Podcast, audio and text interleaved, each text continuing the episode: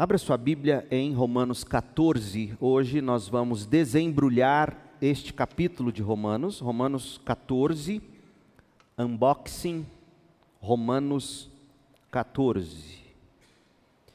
Neste capítulo 14, Paulo prossegue com o que ele iniciou no capítulo 12, que foi trazer ou fazer aplicações para a vida cristã a partir de toda a doutrina da justificação pela fé que ele desembrulhou do capítulo 1 até o fim do 11. E aí baseado em todo esse esse fundamento, esse alicerce, ele diz: "Portanto, vivam da seguinte maneira: e aí no capítulo 12 ele nos ensina a gente a viver com Deus, conosco, com o próximo, com os que nos perseguem. No capítulo 13, ele nos ensina a viver com as autoridades estabelecidas por Deus na sociedade. Ele, ele vai desenvolver também a questão da, da, das marcas da comunidade cristã. E no capítulo 14, até o, o verso 13 do capítulo 15, 14, 1 a 15, 13, Paulo vai tentar resolver um conflito de preferências, vamos dizer assim. Um conflito entre crentes mais fortes na fé, crentes mais fracos na fé. Algo muito comum desde sempre, inclusive hoje. E Paulo, ele vai desenvolver todo esse argumento dele, esse, esse conflito, conflitos a respeito, gente, de questões secundárias, você vai ver, porque em momento algum ele vai acusar uma parte ou outra, dizendo é heresia, vai para o inferno quem crê assim. Então ele está lidando com questões secundárias, sabedor de que questões secundárias nos dividem, nos destroem.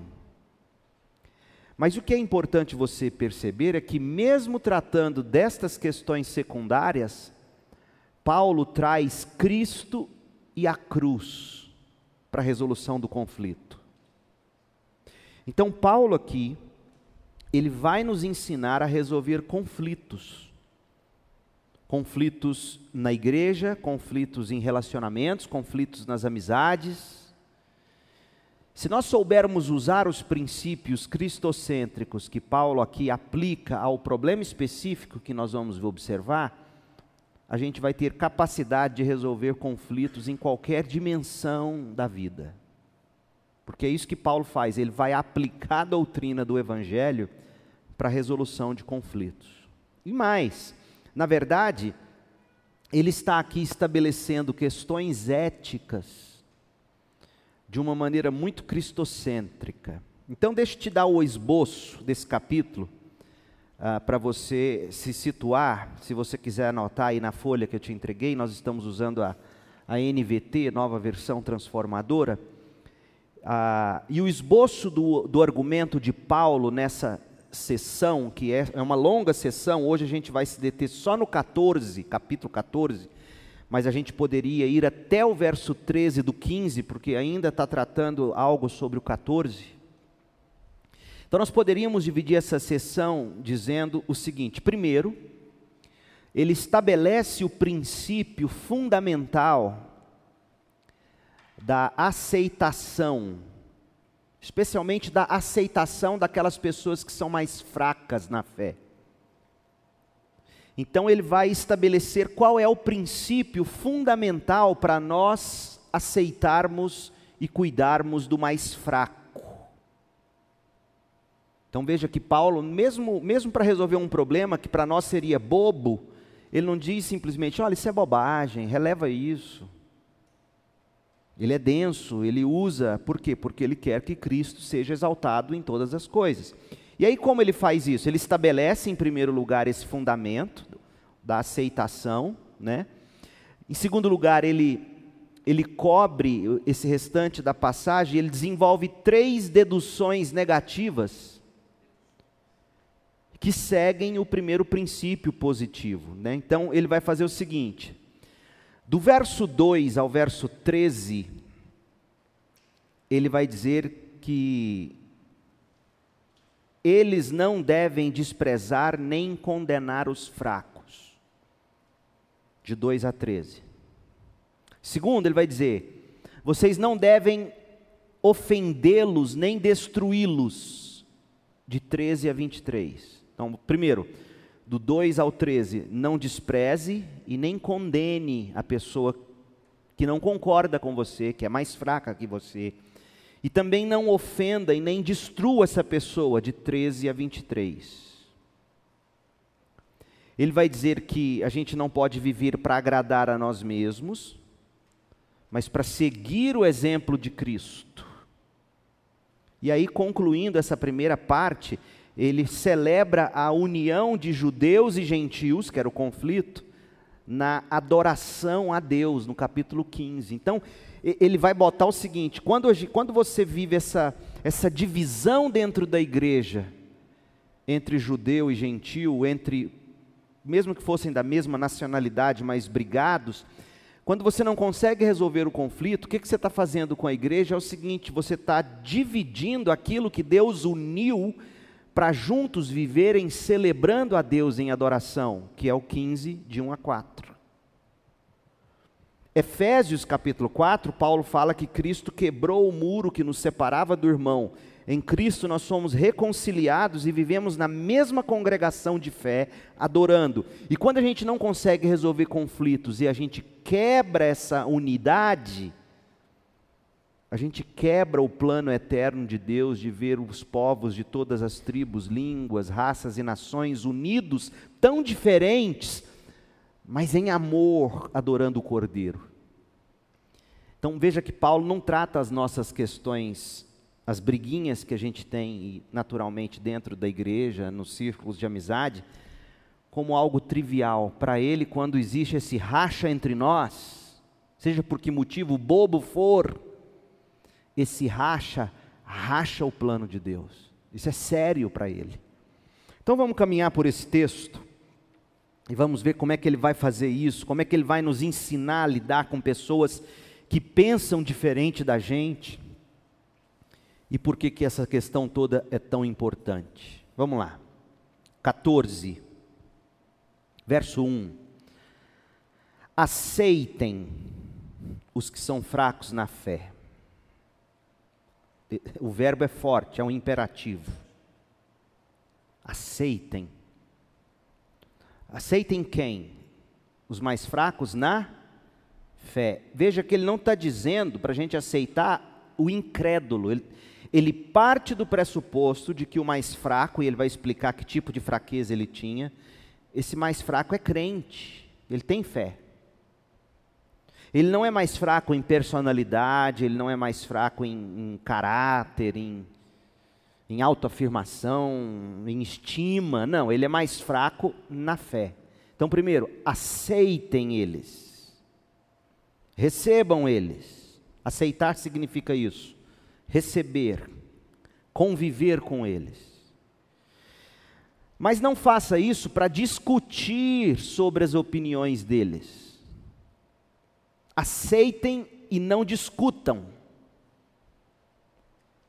Gente, eu, eu, eu, eu, aconselho gente o tempo todo. Casamento, por exemplo, chega um ponto do conflito em que você precisa aceitar e não discutir.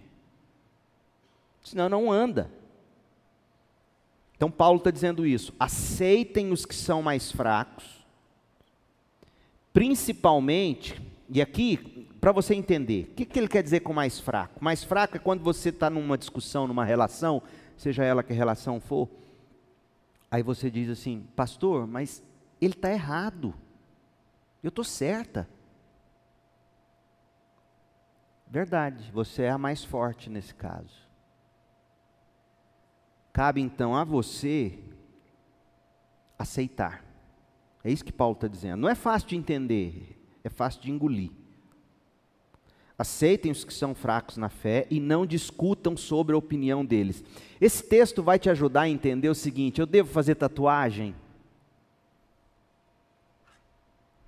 Eu posso beber socialmente? É disso que Paulo está tratando.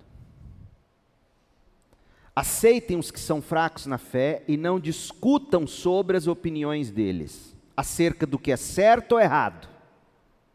Aqui, quando eu falei tatuagem, você já, bum, né? Porque qual que é a intenção de quem quer pôr a tatuagem e os irmãos mais fracos falam, não, isso é coisa do, diabo. Qual é a nossa vontade? Sentar e discutir. E Paulo está dizendo, hum, assim não vai resolver.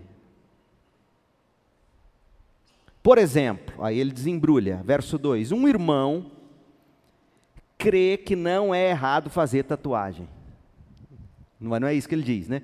Um irmão crê que não é errado comer qualquer coisa. Então você pode, ele está falando aqui de comidas sacrificadas a ídolos em cultos pagãos. Os crentes mais. É igual você chegar numa encruzilhada, achar uma caixa de chocolate garoto, como eu achei uma vez, lacradinha. Um amigo meu falou: chuta que é macumba. Eu falei: não, eu vou pegar e comer. É disso que está falando. Eu devo ou não devo comer aquele chocolate da encruzilhada? Então, uns dizem: não é errado, pode comer. Outros, porém, não são mais fracos. Eles só comem legumes e verduras. Não que eles fossem vegetarianos ou veganos. É porque eles não queriam correr o risco de ir no mercado e comprar uma carne que teria sido sacrificada e o açougueiro não contou. Essa, essa é a ideia. Quem se sente à vontade para comer de tudo, quem se sente à vontade para fazer de tudo, tatuagem, beber, socialmente, sei lá, Paulo está falando. Quem se sente à vontade para comer de tudo, não deve desprezar quem não o faz. Porque a nossa tentação vai ser o quê? Nossa, fulano, a cabecinha desse tamanhozinho. Não é assim, gente? E quem não come certos alimentos, não deve condenar quem o faz, pois Deus os aceitou. Quem são vocês para condenar os servos de outra pessoa? O Senhor deles julgará se estão em pé ou se caíram, e com a ajuda de Deus ficarão em pé e receberão a aprovação dele. Vamos parar aqui, olha, Paulo está dizendo o seguinte: nenhuma parte nem outra está errada.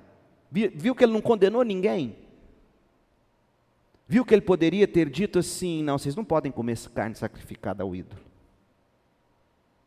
Para ele, tudo bem, tudo é do Senhor, consagrado a Deus, tudo bem que foi dedicado a, a pomba gira, seja lá o que for, mas peguei, orei, é de Deus, Deus abençoou e não vai me fazer mal nenhum, glória a Deus. Na, a cabeça de Paulo era assim.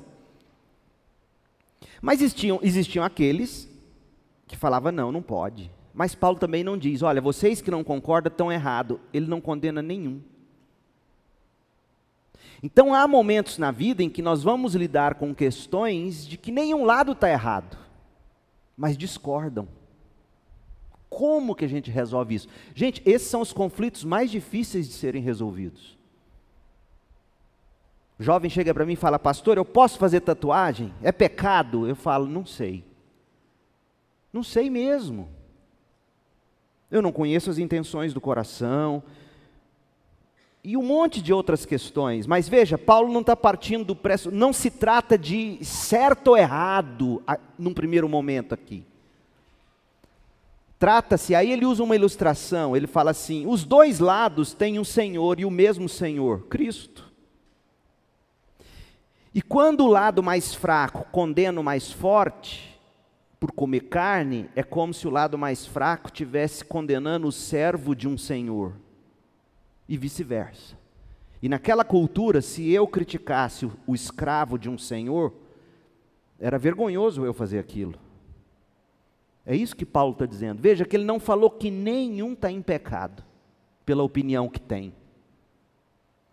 E como é que a gente resolve? Ele começa dizendo, verso 1: primeira coisa que tem que acontecer, vocês têm que aceitar o mais fraco. Você tem que aceitar o que discorda de você. Ele não está falando, em primeiro lugar, para o que discorda dizer, você tem que aceitar. Veja, esse é outro ponto. ele não está falando para o mais fraco, falando assim, mais fraco, você tem que entender, deixa ele comer carne. Não. Por quê? Porque Paulo sabe que esse caminho é mais difícil de encontrar solução, ele é mais fraco. A própria palavra define. Então, se haverá, se, se há de haver alguma solução, o mais forte tem que ceder primeiro. Então ele aceita os que são fracos na fé e não discute. E aí ele desembrulha o que falou. Continua, verso 5. Da mesma forma, há quem considere um dia mais sagrado que outros, o sábado, né? Guarda ou não o sábado. Enquanto outros acreditam que todos os dias são iguais. De novo, quem está certo, quem está errado. Paulo, como um cristão, poderia de cara ter dito: quem acha que só o sábado é santo está em pecado. E ele teria todo o argumento do mundo para dizer isso. Mas, de novo, o que, que ele faz? Cada um tem que estar plenamente convicto do que faz. Quem adora a Deus num dia especial, faz isso para honrar Deus. Quem come qualquer tipo de alimento o faz para honrar o Senhor, uma vez que dá graças a Deus antes de comer. Então aqui ele está dando um princípio para você, o, o, fortão que acha que pode fazer a tatuagem, que pode comer a comida sacrificada, ele está te dando um princípio interessante. Quando é que eu sei se o que eu estou fazendo não é pecado? Você consegue fechar os olhos e dizer: Deus, de coração, obrigado por isso. Eu dedico ao Senhor, veio de tuas mãos. Se você consegue fazer isso, de coração, como Paulo está dizendo, olha, quem come a carne sacrificada, honrou a Deus com isso, porque agradeceu, diz: Deus é seu, veio de ti, obrigado, eu honro o teu nome por isso. Se você consegue fazer isso,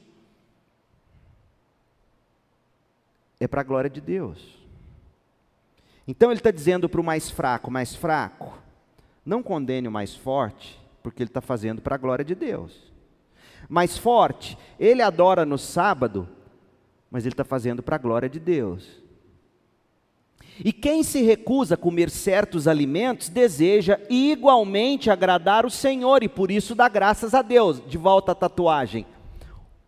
O jovem crente, Deus, obrigado por essa tatuagem. Eu quero glorificá-lo com essa tatuagem. Beleza. Dependendo do que você escreveu, do que você desenhou, enfim. Mas seu avô é do tipo que honra mais a Deus com o corpo limpo. Quem está errado? Viu que Paulo não disse que nenhum está errado? Mas ele começou dizendo lá em cima: o mais forte cede para o mais fraco. Não se trata, meu povo, de dizer quem está certo ou quem está errado. Importa-se Importa, o que importa é agir em amor, e é isso que Paulo está desenvolvendo. Vamos continuar lendo, verso 7. Pois não vivemos nem morremos para nós mesmos. O que, que você está entendendo disso aqui? Vai juntando os argumentos de Paulo. Primeiro ele falou assim: quem come, come dando honra a Deus. Quem não come, não come dando honra a Deus. Então, primeira coisa, se você come ou se você não come, se você faz ou se você não faz, o que tem que te motivar é a glória de Deus. Ponto. Segundo, a glória de Deus implica de forma prática em você não viver nem morrer para si mesmo. Então, se aquela tatuagem, digamos, vai ofender profundamente o coração de alguém que você ama e que ama você, tudo bem que, mas pastor, eu vou fazer para a glória de Deus, tá? Segundo elemento, nós não vivemos nem morremos para nós mesmos. essa tatuagem não é só para você. Nada do que Deus nos dá é só para nós. Então, se você consegue entender o que Paulo está dizendo aqui, você não precisa saber quem está certo ou quem está errado. Porque veja, em momento algum, Paulo vai resolver o conflito, vai dizer, não, os, os que não comem é que está certo, ou os que comem é que estão certo. Não. Primeiro, tem que ser para a glória de Deus. Você tem que ter convicção de que está honrando a Deus, ser capaz de orar agradecendo e consagrando a Deus, seja o que for que você for fazer. Você consegue sentar num boteco ou ir numa boate e antes de entrar na Diablos, nem sei se existe mais, aí você fala: para a glória do Senhor eu entro aqui. Ah, labachúrias, dentro da Diablos, você consegue? Eu chego a arrepiar de medo. Não dá, quer dizer. Então, você não consegue fazer para a glória de Deus, você não consegue consagrar a Deus, você sabe que aquilo não é o um negócio, então não preciso nem te responder se está certo ou errado. Mas digamos que você consiga. Vem o segundo critério, verso 7. E os demais? Lembra, você não tem que fazer isso só para você. Imagine a quantidade de pessoas naquele ambiente, vendo você lá, sabendo que você é crente, e a sua simples presença lá, pastor, mas eu não bebo, eu não fumo, eu só gosto de ficar lá. Só assim, ó. Mas só do descrente te ver lá, o que, que você está dizendo para ele? Beleza, está aqui. Você não vive e você não morre só para si mesmo. Verso 8: Se vivemos é para honrar o Senhor, e se morremos é para honrar o Senhor. Portanto, quer vivamos, quer morramos, pertencemos ao Senhor, pois Cristo morreu e ressuscitou para ser Senhor tanto dos vivos como dos mortos. Gente, Paulo traz a teologia da cruz para um problema bobo. Se Cristo não viveu para ele nesse sentido, se ele viveu para a glória do Pai, digamos, mas para morrer por nós, Paulo está nos dando uma dica do que deve nos nortear quando alguns desejos nos pervadem, levando-nos a fazer coisas que não são necessariamente erradas, como Paulo está dizendo. Em momento algum, repito, tem que ficar claro isso para você. A maioria das coisas que nos pegam na vida não são as declaradamente erradas, são as que não são a priori problema. O autor de Hebreus trata disso. O autor de Hebreus, capítulo 12, ele vai dizer que para a gente correr a corrida com perseverança, duas coisas nós temos que eliminar: o pecado e todo embaraço. Eliminar pecado é fácil. Mas identificar embaraços é muito mais difícil. E embaraços, coisas que não são necessariamente pecado, nos impedem também de correr a corrida. Te dou um exemplo: namoro. Para que namorar tão cedo? Dor de barriga, dor de estômago, ciúme, tentação, pegação, um monte de coisa pecado com embaraço, que vai fazer você perder a pegada que você tem que ter na juventude e na vida inteira para Cristo. Pastor, eu tenho 16 anos, posso namorar? É pecado? Não sei. Mas eu posso te afirmar que será um embaraço. Então, para quê? Se você tem uma corrida a correr e tem que ganhar o prêmio, então, como que você faz isso? Você para, você vai eliminando embaraços. Você vai eliminando questões que não são necessariamente pecado, mas, mas que são problema. Não vai dar conta de casar agora, não vai dar conta de sustentar, vai, vai, vai ter ciúme, não vai conseguir discipular alguém na igreja, porque ah, a namorada vai cobrar tempo, não dá tempo para mim, mas não tem como te dar tempo, tem que estudar, tem responsabilidade com os pais, tem que E aí o cidadão emburra, faz bico no domingo, porque a namorada não deu atenção para ele, como se ela fosse esposa dele e tivesse que estar tá disponível para ele. Nem minha mulher está disponível para mim o tempo inteiro. Nem eu para ela. Então, por que, que eu entrei nesse assunto? Porque são essas questões que não são necessariamente pecado que Paulo está tratando aqui. Não se trata de certo ou errado a priori. Trata-se de entender duas coisas: é para a glória de Deus, é para honrar a Deus, e o princípio que norteia se eu estou para a glória de Deus e para a honra de Deus é: isso que eu vou fazer é só para mim mesmo ou é para o bem do reino? Isso que eu vou fazer é só para mim mesmo ou é para o bem do outro, ou dos outros em Cristo? Porque não tem como eu dizer que glorificará a Deus se eu concluir, não, isso é só para mim.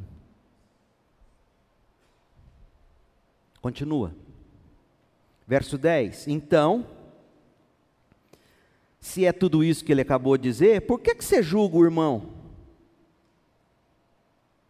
Por que, que você o despreza?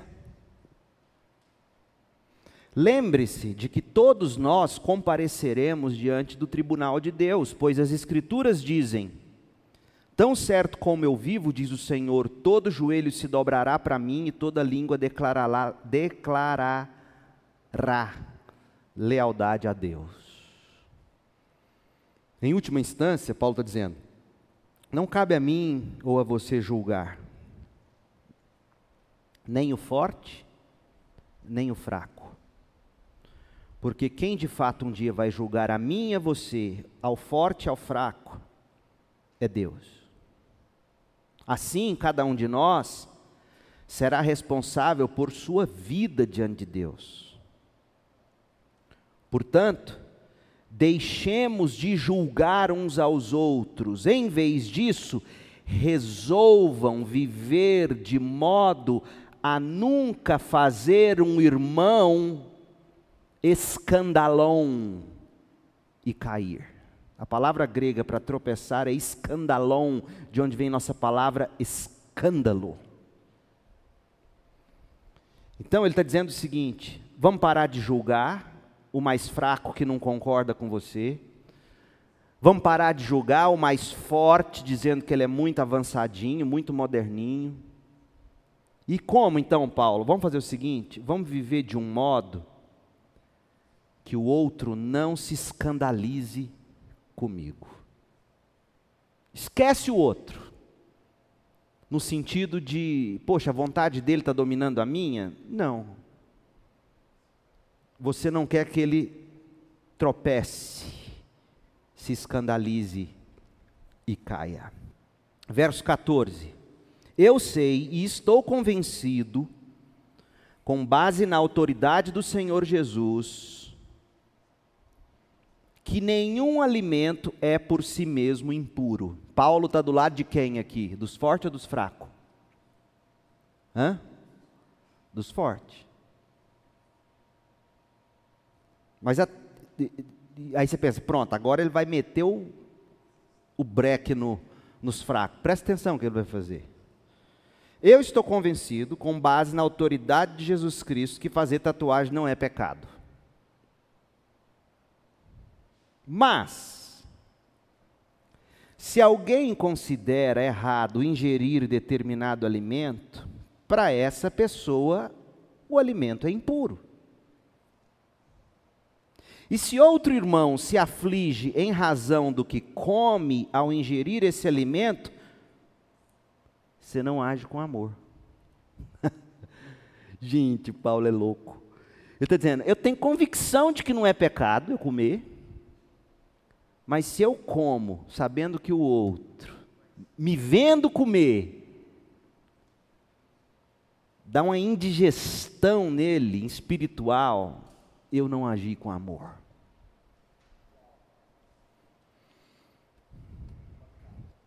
Não deixe que sua comida, não deixe que sua tatuagem, não deixe que seu estilo de vida, seja a causa da perdição de alguém por quem Cristo morreu. por quem Cristo morreu. Veja que ele, o que ele coloca em questão não é a minha, nem a sua, nem a preferência pessoal dele, Paulo. Ele coloca em questão a alma de alguém. Aí você pode perguntar: como, pastor, que uma preferência minha, como que comer carne poderia fazer o outro se perder? Não sei. Mas alguma coisa, Paulo está dizendo que de muito sério, pode servir de escândalo e o outro perecer. Desse modo, você não será criticado por fazer algo que, a seu ver, é bom. Se você agir por amor sempre, amor pelo outro, você nunca vai ser criticado por fazer alguma coisa que, ao seu ver, é bom. Por quê? Porque você vai acabar abrindo mão por amor ao outro. Pois o reino de Deus não diz respeito ao que comemos, às cerimônias da religião, da, do judaísmo, seja do que fosse. O reino, o reino de Deus não diz respeito ao que a gente come ou bebe. O reino de Deus não diz respeito ao que a gente faz. Ao jeito de vestir. Mas se o meu modo de vestir escandaliza o outro, eu, eu, por que eu não falei de roupa antes? Roupa entra aqui. Se o modo de vestir escandaliza o outro, eu não vejo problema nenhum em me vestir assim, tudo bem. Mas se eu sei que escandaliza, se eu sei que o outro tropeça, em amor, eu não vou fazer isso. Pois o reino de Deus não diz respeito a como a gente se veste, ao que a gente come, ao que a gente bebe. E aqui ele está falando para o fraco. Olha, você não vai para o céu porque você deixa de comer, deixa de tatuar, deixa de beber, deixa de vestir certas roupas. Reino dos céus não é isso. Reino do céu é uma vida de justiça, é uma vida em Cristo. Uma vida de paz. Paz com quem? Com Deus e com o próximo. Porque não tem como você dizer que está em paz com Deus se você vive em inimizade com o próximo, pela forma como você veste, como você come, como você bebe, como você fala, como você se porta. Então Paulo está dizendo: vocês querem viver o reino de Deus? Em primeiro lugar, lembre-se: reino de Deus não é performance. O que come, o que bebe, o que deixa de comer, o que deixa de beber, o que veste, o que não veste, o que faz, o que deixa de fazer. Reino de Deus não é isso. Reino de Deus é Cristo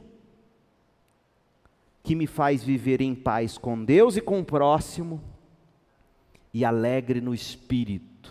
Minha alegria vem do espírito. Minha alegria não vem do que eu como, minha alegria não vem do que eu bebo, minha alegria não vem do que eu visto, minha alegria não vem da tatuagem, minha alegria não vem de fazer a minha vontade que demonstra falta de amor pelo outro, minha alegria não vem do que eu como ou bebo, minha alegria vem da minha justiça com Cristo, da minha paz com Cristo, com meu irmão, no Espírito Santo. Gente, Paulo é denso. Porque quantas pessoas estão buscando significado, realização, alegria no que veste, no que usa, no que come. E Paulo está dizendo: não é isso. É uma vida de justiça, Cristo paz com Deus e com o próximo, sim, de alegria, mas alegria no Espírito Santo. Se servirem a Cristo com essa atitude, qual atitude? De justiça, paz e alegria, agradarão a Deus. Ou seja, você não vai agradar a Deus fazendo ou deixando de fazer alguma coisa necessariamente, comendo ou deixando de comer. Se agrada a Deus se você viver na justiça de Cristo, em paz com Deus e com o próximo, alegre no espírito. E se nós agradarmos a Deus, também receberemos a aprovação das pessoas. Aprovação no sentido de de um santo reconhecimento, etc. Portanto, tenhamos como alvo a harmonia e procuremos edificar uns aos outros. Edificar uns aos outros, responda para mim essa pergunta. Edificar uns aos outros, levando em conta o contexto do capítulo 14, o que significa edificar uns aos outros?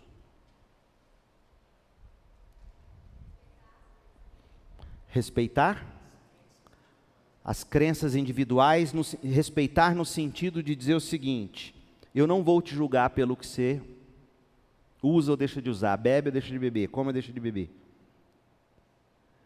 Mas eu também, sabendo que você não gosta, eu não vou fazer. Eu vou evitar. É isso, é esse tipo de edificação que Paulo está buscando. Verso 20 não destruam a obra de Deus por causa da roupa, da comida, da bebida, da tatuagem. Agora eu te pergunto: o que é a obra de Deus aqui? O que é a obra de Deus?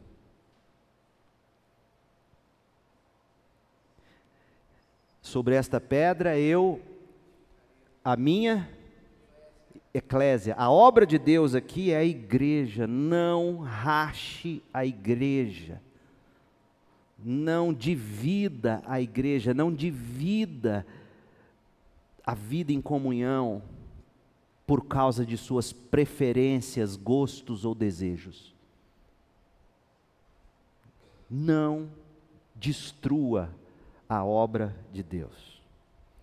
Embora todos os alimentos sejam aceitáveis, é errado comer algo que leve alguém a tropeçar. Uau!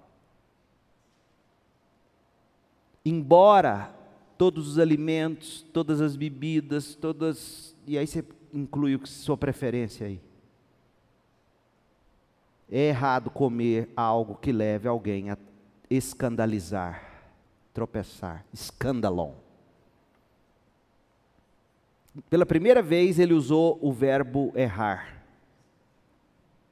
Depois de tudo que ele falou, falou de amor, da glória de Deus, da edificação do outro, da igreja, da obra de Deus. Aí ele fala assim: então tá bom, já que você quer minha palavra final, eu vou te dar. Não é problema nenhum você comer, beber, fazer certas coisas, mas, se o que você vai fazer fará alguém tropeçar, está errado. Está errado por quê? Ele já explicou. Porque você não terá agido em amor. Você terá tornado o reino de Deus não em justiça, paz e alegria no espírito apenas, mas aquilo que você teve necessidade de fazer para de alguma forma te, te alegrar, te conferir significado, seja o que for. Verso 21. É melhor deixar de comer carne. Ele não diz, não coma carne, não beba vinho. Ele diz, é melhor deixar de comer, ou de beber, ou de fazer qualquer outra coisa que leve um irmão ao escândalo. Você tem direito às suas convicções, mas guarde isso entre você e Deus. Ou seja, quer comer?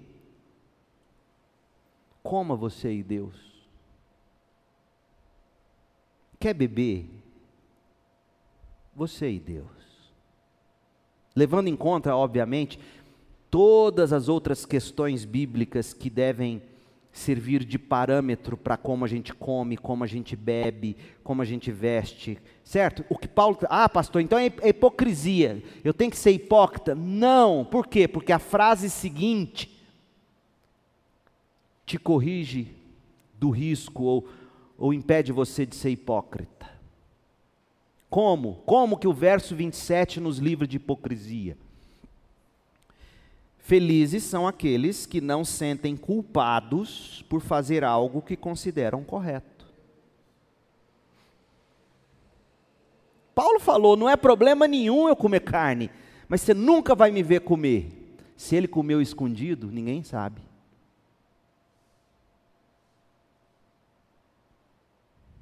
Tá claro? Eu não estou ensinando ninguém a esconder pecado.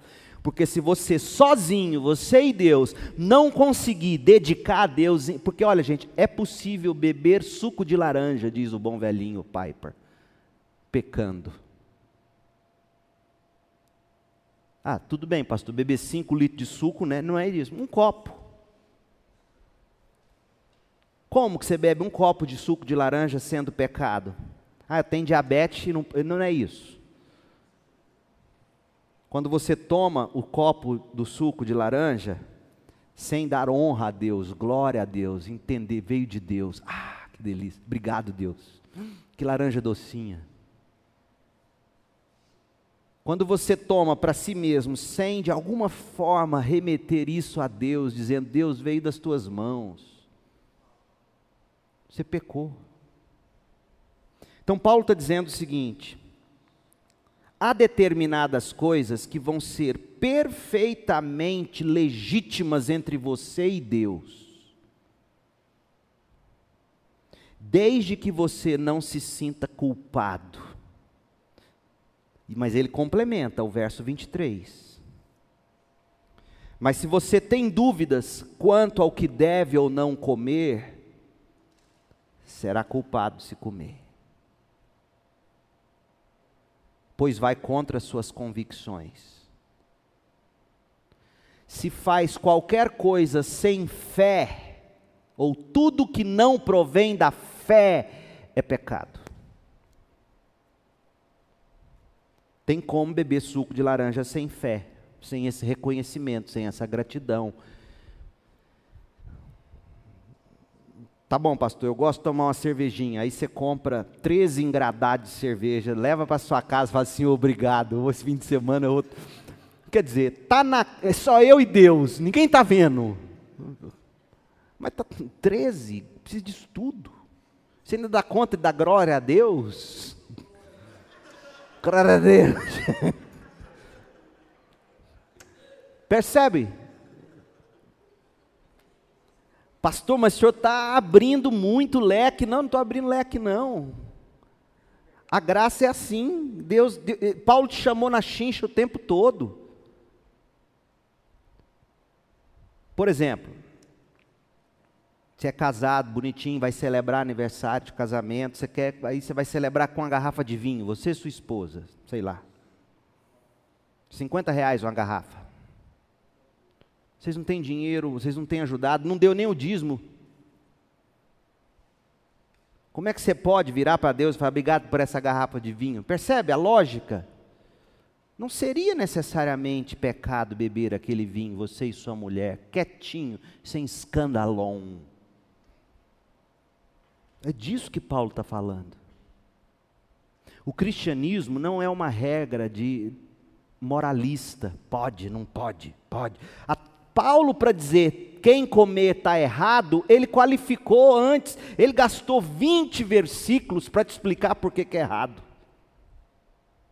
É errado porque você só pensou em si, é errado porque você não, não entende que o que você quer comer ou fazer tem que servir para a edificação do outro, não pode rachar o corpo de Cristo, tem que ser motivado pelo amor, tem que fazer você poder dizer obrigado, glória a Deus se, se não passar por esse caminho, é errado, porque não provém da fé. E tudo que não provém da fé é pecado e você vai ser culpado. É disso que Paulo está tratando. Essa é a liberdade do Espírito. Bem, eu tentei o meu melhor desembrulhar esse capítulo para você. Você pode usar esse capítulo, por exemplo, uma vez a gente discutindo devemos ou não fazer festa junina na igreja? Minha conclusão, olhando para esse texto, é: não seria pecado necessariamente. Não vamos invocar São João, não vamos usar nenhum misticismo, vamos vender crentão, pipoca, milho assado, vamos estar tá junto. Mas muita gente, quando olha para essa festa, olha para essa festa já com olhar pagão. Então, se a segunda igreja batista em Goiânia promovesse o arraiá da fé, seja lá o nome que for, com certeza isso serviria de tropeço para alguns. Então, em amor, para não rachar o corpo, porque não vai edificar, nós mais fortes vamos dizer: não, não faremos. Veja como esse texto, gente, ele te ajuda a resolver um monte de problema. Não é fácil de pôr em prática, nem para um lado nem para o outro. Tá certo? Tá claro isso?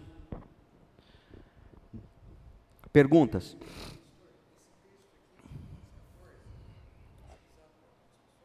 Ah.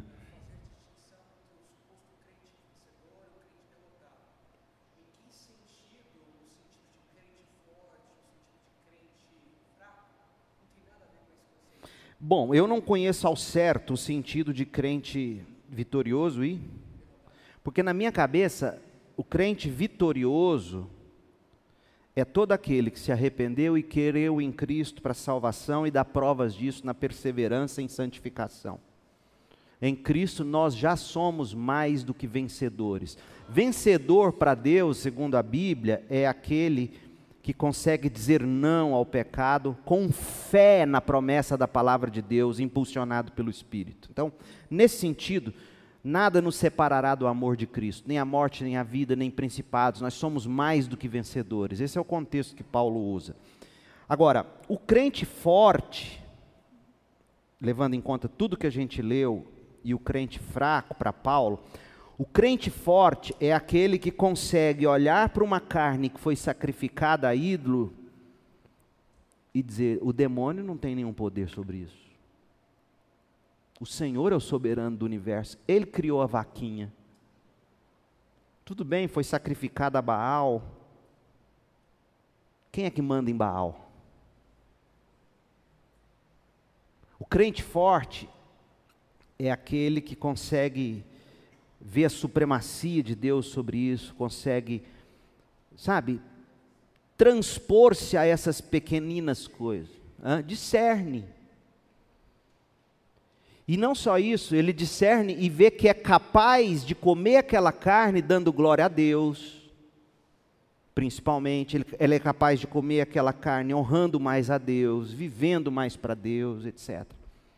Já o fraco, eh, para Paulo, parece ser aquele que, que tem medo, que é tentado ainda a achar que o reino de Deus é comida e bebida, é o que come, o que não come, o que faz, o que não faz, deu ou não deu dízimo, ofertou ou não ofertou. Não. Não, não. O fraco aqui não é quem. Exatamente. Bom, bem, aí você colocou bem. Porque não existe na linguagem de Paulo o crente carnal ou fraco nesse sentido. Quando Paulo fala de um crente carnal, tratei vocês como a carnais, Coríntios, ele está dizendo, eu tratei vocês igual um descrente. Porque ele vai falar em Romanos 8, a gente já leu juntos aqui, Romanos 8, ele vai falar que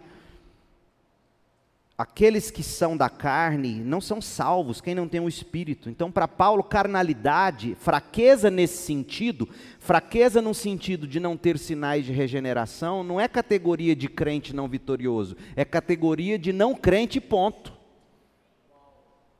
O crente vitorioso é aquele que vive dia a dia aos pés de Cristo e da cruz, dizendo: Eu não consigo, eu não dou conta, eu caio. Tudo bem, eu não vou fazer essa tatuagem, mas eu estou com raiva do meu avô. Quer dizer, aí ele vai para a cruz, fala, Deus, mas eu não posso, eu tenho que. Sabe, é, isso, isso é vitória, gente. Vitória. Vitória não é você dizer eu não estou sentindo nenhum problema com isso. Eu sinto problema com isso. Eu sinto problema. Poxa, você acha que no meu coração não passa? Por que, que eu tenho que aguentar esses mais fracos? É lógico que eu sinto. Então, como é que eu vou conseguir amar esses mais fracos? Paulo está me ensinando aqui o tempo inteiro. Procure ver que o valor disso é a justiça de Cristo, é viver em paz no corpo, é não quebrar ou destruir a obra de Deus, é, é edificar uns aos outros, é ter fé no que você está fazendo, é. Entende? Você tinha levantado a mão, Giovanni?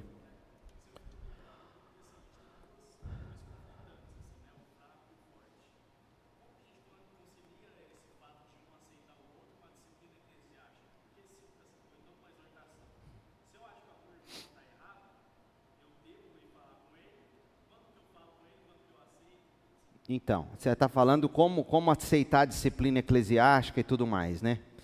Então, essa é por isso que a disciplina eclesiástica ela vai começar em primeiro lugar um a um. Vocês entraram no acordo? Não. Se, geralmente não entra, né? Aí você leva dois ou três. Por quê? Porque você já começou a montar um tribunal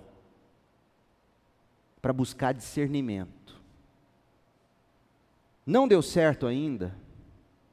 A igreja vai se reunir para decidir.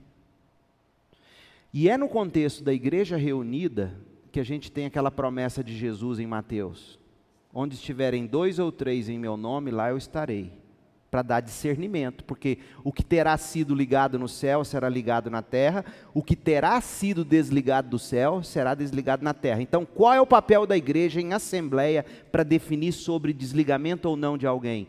É discernir se aquela atitude é digna de disciplina.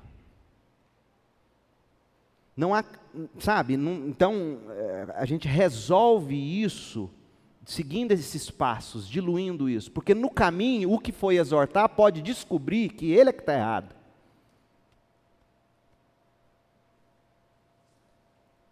Né? Por exemplo, tatuagem. O cara chega e fala, pastor, nós vamos ter que excluir o fulano que está com tatuagem. Eu falei, vai lá conversar com o irmão, ué. exorta ele, ouve ele. De repente, no caminho ele descobre, é, você quer saber? Né? Entende? Não sei se eu te respondo. Eu acho que a sabedoria bíblica do, do conselho de anciãos, de presbíteros, ou depois da congregação, e mesmo assim uma igreja pode errar? Pode. Já erramos muito. Mas há sempre um caminho para recomeço. Aliás, parece que Corinto estava errando a dose da disciplina. Quando eles desligam aquele camarada que dormia com a madrasta, capítulo 5, fizeram certo. Mas na segunda carta, capítulo, fim do 1, capítulo 2 por ali, capítulo 2, Paulo diz: Olha, eu acho que vocês estão errando na dose, o cara já arrependeu, está na hora de vocês trazerem ele de volta. Percebe? Guilherme?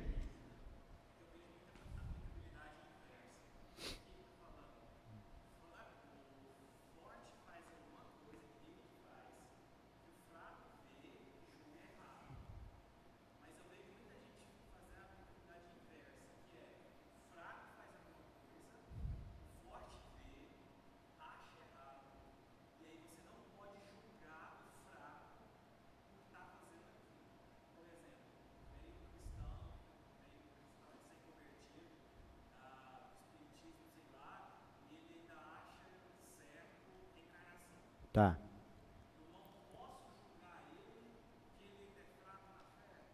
Mas aí você está quando você traz a reencarnação, você está lidando com algo que é não é periférico mais. Então vou, vou tentar te ajudar no seu exemplo. Um crente mais velho discordou que alguém da igreja acabou que fez uma tatuagem. Ele é o mais fraco, o que discordou. E ele foi no irmão, esbravejou e tal, irmão, ô irmão, perdão se eu te ofendi, mas e aí ele continua com fofoca, esse fraco. Como é que os mais fortes ajudam esse fraco? Chamam ele, fala, irmão, o irmão já virou maledicente. Entendeu? Esse é mais ou menos o caminho. Já virou maledicência já virou, irmão, está pecando. Você não pode ficar falando isso, você não pode julgar o cara que está com a tatuagem. Algumas coisas a gente pode evitar. Nos dias das eleições, o Hugo, que toca bateria, não esse que está aqui, o outro Hugo, chegou aqui com a camisetona do Bolsonaro. Dia da eleição. Chamei ele, falei, mano, vai tocar bateria, dirigir louvor. Tem um monte de gente na igreja que quer ver o Satanás, mas não quer ver o Bolsonaro. São nossos irmãos. Não toca não.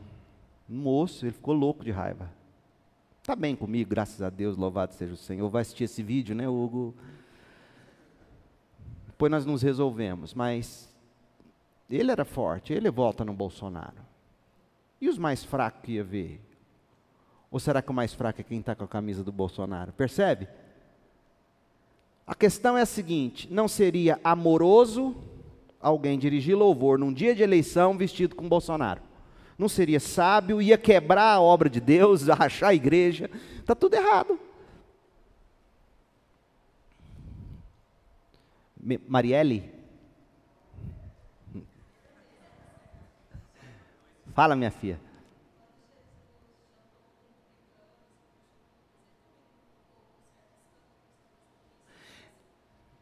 Quando Jesus chamou fariseus e publicanos, ele provocou certo escândalo? Não, ele provocou um enorme escândalo.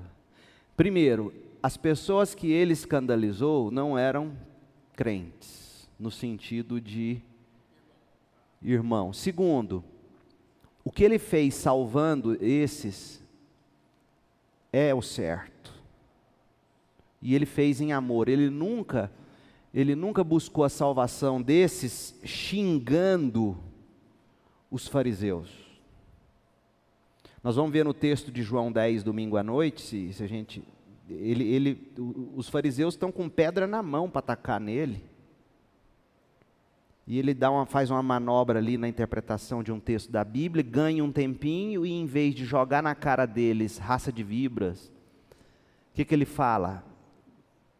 Acredita pelo menos no que eu fiz. Ele ainda continua apelando a esses escandalizados com ele, percebe? Sim, ele escandalizou a estes, mas ele amou estes até o fim. Perdoa, eles não sabem o que fazem. É, ele poderia, muito bem fazer morra todo mundo. Percebe? Então a, a diferença é exatamente essa. Tem como você discordar de alguém pelo bem maior que você está fazendo e ainda assim amar estes que estão discordando de você. Foi o que Jesus fez. Quem mais? Então, que ninguém saia daqui hoje dizendo, sou mais forte certo? A ideia não é essa. Que todos saiam, porque o ponto desse texto não é dizer quem é forte e quem é fraco. O ponto desse texto é viver de uma forma cheia de fé, que exalte a Cristo, demonstre amor, edifique o próximo, mantenha a obra de Deus intacta. Esse é o objetivo de Paulo. Tá certo? Semana que vem, Romanos 15 se Deus permitir. Vamos orar? Ó oh, Pai, faça sentido de tudo isso para nós, no nosso coração. Ajuda-nos a entender toda essa palavra de uma forma edificante. Ajuda-nos a derramar em amor sobre o outro. Ensina-nos que o reino de Deus não é o que a gente come ou bebe mas é a justiça de Cristo, é a paz com Deus e com o próximo, é a alegria no espírito. E não nas formas, não é alegria nas formas, nos ritos, nas estruturas, nas aparências, não é alegria nisso, é alegria no espírito, no Senhor, na paz que temos com Deus, na paz com o outro, na justiça de Cristo. Ó oh Deus, ensina-nos a viver assim. Nós oramos em nome de Jesus. Amém.